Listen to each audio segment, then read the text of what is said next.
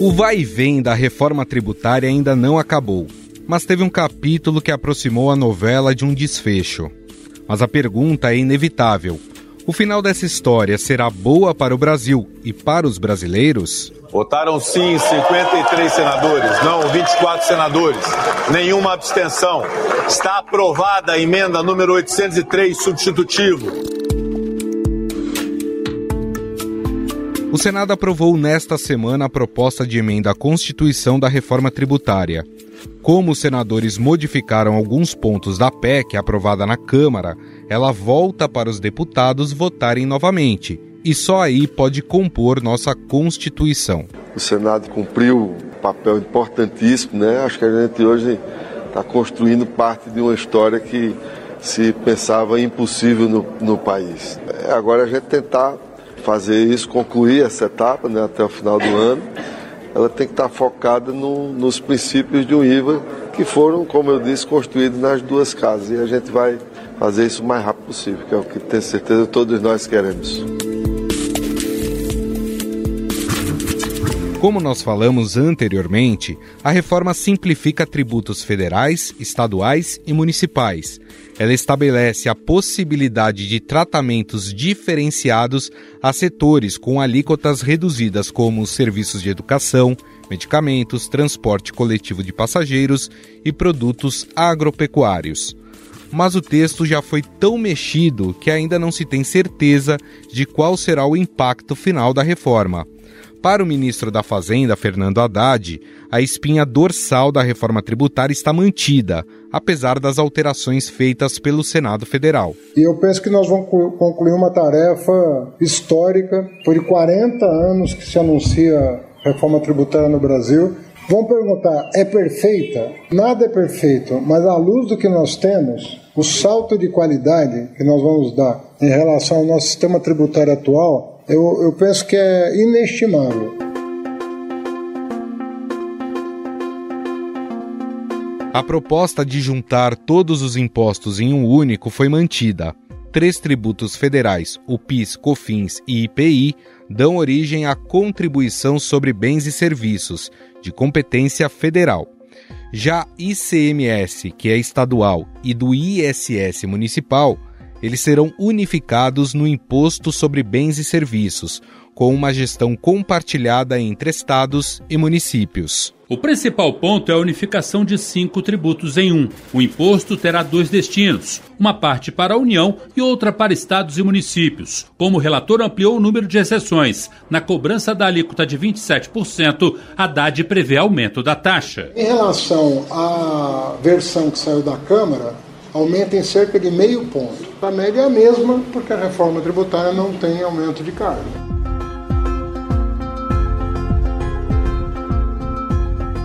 Segundo a proposta, o período de transição para a unificação dos tributos vai durar até sete anos, de 2026 a 2032. As alíquotas do novo imposto devem ser definidas por lei. Os senadores também tornaram obrigatório o sistema de cashback, que é a devolução do imposto da conta de luz e gás de cozinha da população de baixa renda. A reforma prevê ainda a criação de um imposto seletivo, que é de competência federal, sobre bens e serviços prejudiciais à saúde e ao meio ambiente, como, por exemplo, cigarros e bebidas alcoólicas. O objetivo é desestimular, por meio da cobrança extra, o consumo desse tipo de produto. Uma novidade da reforma tributária é a criação do imposto seletivo para desestimular o consumo de bens e serviços prejudiciais à saúde e ao meio ambiente, como cigarros e bebidas alcoólicas.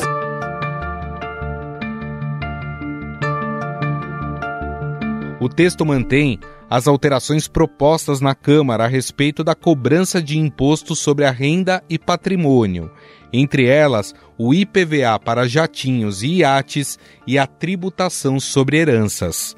O senador Eduardo Braga, do MDB do Amazonas, costurou também uma mudança na criação do Fundo de Desenvolvimento Regional, que foi turbinado a pedido dos governadores. O FDR terá o objetivo de reduzir a desigualdade regional e social com a distribuição de recursos da União a estados e ao Distrito Federal. Atendendo o pedido de montadoras, Eduardo Braga incluiu a possibilidade de adoção de crédito presumido para incentivar a produção de veículos elétricos e flex. Das mais de 770 emendas apresentadas pelos senadores, o relator acatou 247 integralmente ou parcialmente. Eduardo Braga aceitou incluir novas exceções à lista de setores com alíquotas reduzidas.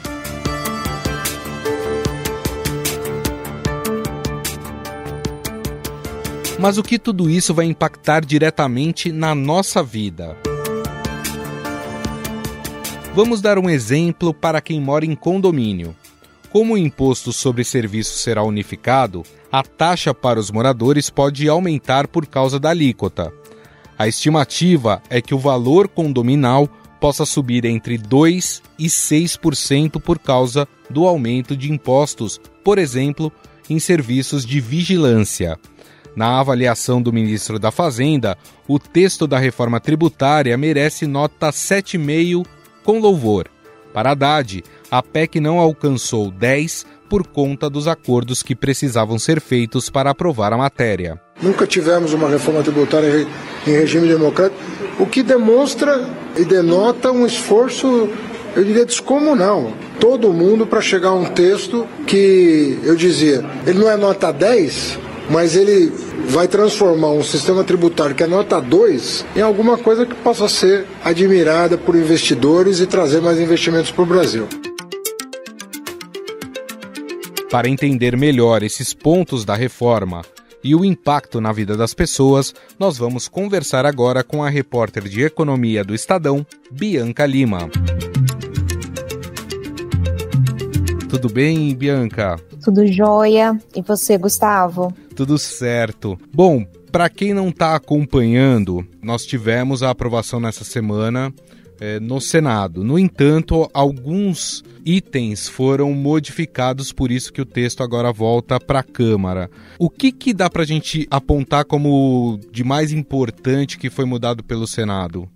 Olha, Gustavo, vamos lá. A gente já tinha na aprovação da proposta na Câmara dos Deputados, já tinha uh, havido uma ampliação bastante expressiva ali das exceções, das excepcionalidades, né? Aqueles segmentos que ficam ou com alíquota reduzida ou então é, ficam inseridos naqueles regimes diferenciados. Isso voltou a se repetir no Senado Federal, principalmente ali na reta final da votação. A reforma foi aprovada por um placar apertado, né, 53 votos favoráveis, sendo que o governo precisava de 49, então foi necessário é, ceder bastante ali na reta final para conseguir angariar o apoio político. Então a gente teve, por exemplo, a inclusão do setor de eventos na alíquota reduzida, foi acatado pelo relator, senador Eduardo Braga, ali nos 45 do segundo tempo.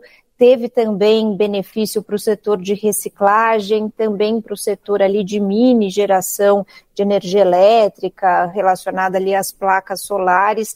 Teve acenos também a categoria dos auditores fiscais estaduais e municipais, que vão poder ampliar o teto da sua remuneração equiparar isso ao teto da União, então um aumento de salário para essa categoria, que também fez uma reserva de mercado no conselho, é, ali né, no comitê que vai gerir esses novos impostos. Então, teve uma série de concessões nessa reta final. É um projeto que sai é, mais desidratado do que veio da Câmara, porque teve essa necessidade de fazer essas concessões e ampliou, portanto, o número de regimes diferenciados e de alíquotas reduzidas. E queria só destacar, por fim, uhum. Gustavo, uma subemenda que foi acatada ali realmente já não era nem mais 45 do segundo tempo, já estava nos acréscimos. Eduardo Braga ali numa negociação no meio do plenário, a subemenda sendo votada e sendo negociada ao mesmo tempo, que foi o seguinte: criou-se um novo fundo de compensação, dessa vez para os estados do norte que têm áreas de livre comércio, então beneficiando, por exemplo, Acre, Rondônia, Roraima, que também vão ter um fundo abastecido com verbas da União. União. Com isso, a gente fica com quatro grandes fundos abastecidos com dinheiro do governo federal. Tem o Fundo Nacional de Desenvolvimento Regional, que no auge vai receber 60 bilhões de reais, tem o Fundo de Compensação, que vai chegar a receber 32 bilhões de reais também no seu auge, e tem o fundo do estado do Amazonas, ali relacionado à Zona Franca de Manaus, e agora esse novo fundo para os estados do norte. Da onde vai sair esse dinheiro, Gustavo, para a União bancar tudo isso no médio e longo prazo? É uma excelente pergunta. Exatamente, é, é uma das coisas que vão acabar ficando para depois. Agora, no after, né, no dia após essa aprovação, muitos economistas vieram na mídia dizer que nós teremos a partir de agora a maior alíquota dos países que já possuem esse modelo. De fato, isso é um consenso que a gente vai ter uma, uma alíquota maior do que esses países? Olha, Gustavo, quando a gente olha os números da OCDE, que é a Organização para a Cooperação e Desenvolvimento Econômico, de fato, o Brasil figuraria, uh, se tiver mesmo um IVA de 27,5%, como indica estudo do Ministério da Fazenda, o maior IVA do mundo. Agora, tem algumas questões que eu acho que a gente tem que ponderar que são importantes e que até a equipe econômica bate bastante. É o seguinte: hoje a gente já tem uma tributação muito elevada sobre o consumo de bens e serviços. O Brasil já tributa muito bens e serviços. Até se fala que a tributação aqui no país é extremamente regressiva, acaba pesando mais sobre os mais pobres do que sobre os mais ricos, porque a gente tributa muito o consumo e tributa pouco uh, relativamente a a renda. Só que o problema é que hoje não há transparência. Esses tributos, eles são cobrados em cadeia, é tributo sendo cobrado em cima de tributo, não se sabe efetivamente o quanto se paga. Portanto, essa reforma ela vai trazer uma transparência para o consumidor e aí essa carga muito elevada ela vem à tona. Claro, ela poderia ser menor? Certamente. A gente acabou de falar que houve a inclusão de uma série de setores nas exceções. Se alguns setores pagam menos e a carga tributária, no fim das contas, vai permanecer a mesma, é uma conta matemática muito simples. Se alguns pagam menos, outros pagam mais. Então, aqueles setores que não tinham um lobby tão forte, uma articulação tão forte dentro do Congresso Nacional e ficaram de fora dessa lista de benefícios, inevitavelmente vão pagar um IVA maior. E ali na média a gente teria esse IVA de 27,5. Mas isso, outra observação importante, esse estudo do Ministério da Fazenda foi com base no texto anterior, o texto que chegou no Senado Federal. Agora tem que fazer todo um novo cálculo para embutir, né, colocar, acrescentar todas essas exceções na conta. Com certeza a gente já está num patamar então superior a 27,5. É claro que quem está nos ouvindo fica pensando sobre o impacto que isso terá na sua própria vida, na, nas suas coisas do cotidiano. Parece que o setor de serviços vai ser muito impactado por essa reforma tributária por exemplo, um serviço de vigilância, e a gente sabe que os condomínios contratam serviços de vigilância, isso pode acabar encarecendo a taxa condominal. Dá para a gente fazer essa relação que o setor de serviços, de fato, vai, vai acabar pesando no bolso do brasileiro? Gustavo, esse setor foi e continua sendo um dos principais críticos à reforma tributária. O que, que eles alegam? Que essa reforma vai ser muito benéfica, sobretudo para os setores que têm uma longa cadeia de produção, então, principalmente os setores industriais, porque eles conseguem se creditar dos impostos que são cobrados nas etapas anteriores. Isso acaba desonerando a cadeia como um todo. Qual que é o problema? O problema é que o setor de serviços ele não tem uma longa cadeia. Ele presta o serviço diretamente ao consumidor final. O grande custo do setor de serviços é a mão de obra, porque é o segmento que mais emprega uh, hoje no país. Por isso, aquela pressão muito forte do setor de serviços por uma desoneração da folha de pagamentos, que certamente vai ser um assunto em discussão logo na sequência que essa reforma sobre o consumo for finalizada. Então, sim, de uma certa maneira, de um certo lado, o setor tem razão, porque ele não consegue se creditar tanto quanto a indústria, mas o que também se coloca é que essa reforma, de uma forma geral, tem o potencial de gerar um crescimento para o país, na medida em que, apesar das exceções, apesar de não ter sido a reforma ideal, ter ficado, aliás, distante da reforma ideal, ainda assim vai trazer uma simplificação, ainda assim vai desonerar o investimento e a exportação, e isso traria um crescimento para o país. Se o país cresce, o setor de serviços uh, se beneficia, também cresce mais, também lucra mais e acaba, no fim das contas, sendo benéfico. Mas sim, o segmento ele tem uma razão de se colocar ali com preocupação em relação à reforma. Agora, Gustavo, muitos segmentos dentro do setor de serviços, que é um setor muito amplo, foram atrás da sua exceção, do seu benefício, e muitos foram contemplados ou na alíquota reduzida ou então no tratamento diferenciado que ficou para ser definido depois na lei complementar, que é aquela batalha que você mencionou que a gente vai ter a partir de 2024. É isso que eu ia te falar. Mesmo se a Câmara aprovar o texto base como veio do Senado, a gente ainda vai ter que aguardar essa lei complementar, porque ela é que vai ditar ali os pontos nevrálgicos, vamos dizer assim, dessa reforma, né? Exatamente, Gustavo. Já está contratada uma guerra de foice para essa lei complementar. São vários pontos-chave que ficaram pendentes. Vou enumerar aqui alguns para vocês. Primeiro, o fundo do estado do Amazonas, ligado à Zona Franca de Manaus, e agora esse novo fundo dos estados do Norte, ambos não têm dotação. A PEC não diz quanto efetivamente o governo federal vai colocar nesses fundos. Isso ficou para ser definido na lei complementar. Vai ser uma pressão enorme para que esse aporte seja expressivo. Então, governadores de um lado, governo federal de outro. Outro ponto importante que mobiliza muitos lobbies, cesta básica.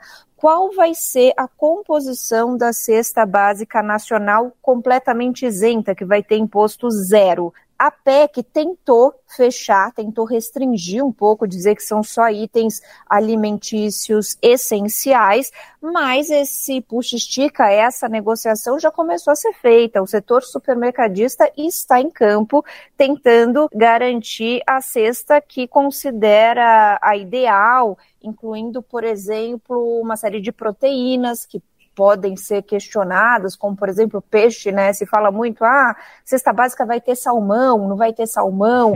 é de fato isso é, consumido, esse item é de fato consumido em grande escala para as famílias de baixa renda, ou você vai estar tá desonerando os mais ricos? Outro ponto, como é que vão funcionar todos esses regimes diferenciados?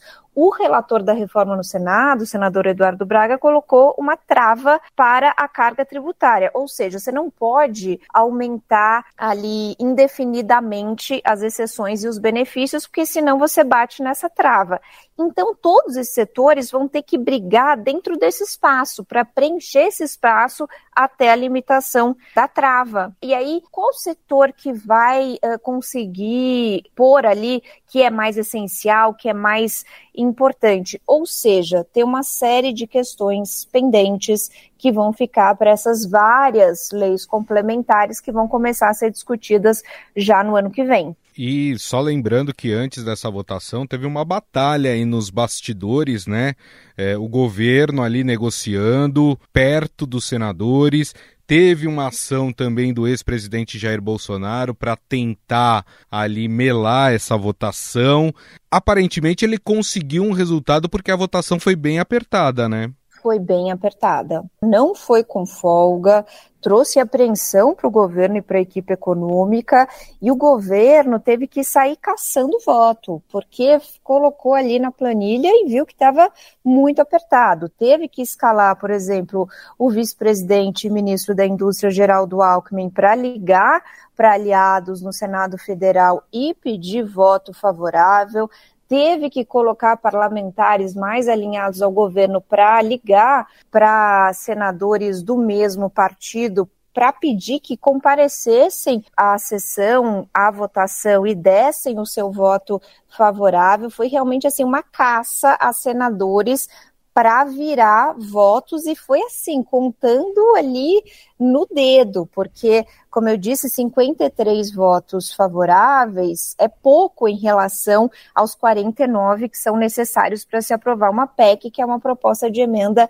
à Constituição. E tudo isso muito atribuído à articulação que foi feita pelo ex-presidente Jair Bolsonaro de última hora. Tanto ali colocando a sua presença física no Congresso, ele não foi ao Senado, ao plenário do Senado especificamente, mas ele estava dentro do Congresso ontem, na quarta-feira, articulando ali, conversando com parlamentares e mandou mensagens para senadores pedindo que votassem de forma contrária e usou também o líder da oposição, senador Rogério Marinho, que é inclusive ex-ministro do governo de Jair Bolsonaro, para regimentar votos contrários dentro do plenário. Até um membro da oposição nos disse o seguinte, Gustavo, foi uma vitória suada, não foi com folga, foi difícil e trouxe apreensão. Ali na reta final, a equipe econômica respirou aliviada, porque por um momento ficou ali na dúvida se de fato daria para passar a PEC. Perfeito. Bom, para a gente encerrar, você falou que a equipe econômica ficou de certa forma satisfeita e as declarações do ministro da Fazenda, Fernando Haddad, depois da votação, ele disse que a espinha dorsal tinha sido mantida e deu uma nota 7,5 para a reforma. Eu não sei em Brasília, mas aqui em São Paulo, em alguns colégios, 7,5 você não passa de ano. Então há uma frustração, de certa forma, por parte do governo?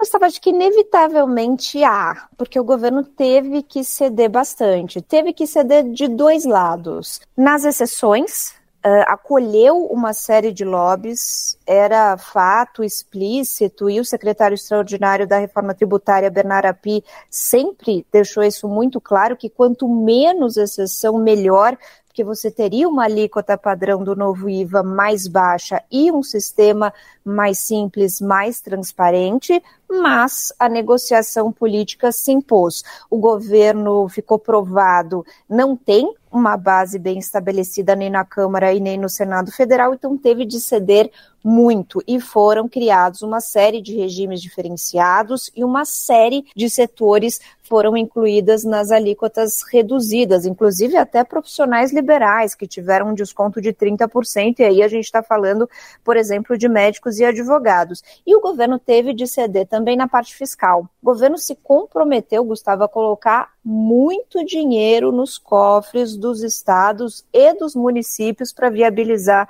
essa reforma. Esses quatro fundos que estão sendo criados são fundos bilionários. Dois a gente ainda não sabe a dotação específica, mas certamente a gente está falando na casa dos bilhões. E o governo federal vai ter de encontrar uma forma de financiar isso. Até a oposição falava ontem ali no plenário do Senado que são fundos sem fundo, porque a gente não sabe qual que é a fonte de compensação, isso não está explícito na PEC e é um valor elevado. Então, sim, há uma certa frustração, acho que talvez frustração seja muito pesado, mas a sensação de que certamente não é a reforma ideal na visão da equipe econômica. Cedeu bastante, mas o objetivo era aprovar era ter essa reforma tributária, era fazer isso andar e essas concessões foram vistas como necessárias, mas teve um custo e o custo não foi baixo. Perfeito. Bom, nós conversamos com a repórter de economia do Estadão em Brasília, Bianca Lima, que nos trouxe aí um resumão do que foi essa aprovação no Senado da reforma tributária. Lembrando, o texto agora vai para a Câmara dos Deputados. Bianca, queria te agradecer mais uma vez. Muito obrigado, viu? Obrigada, Gustavo. Para você, estou aqui à disposição. Esse assunto ainda vai render muito. Estadão Notícias.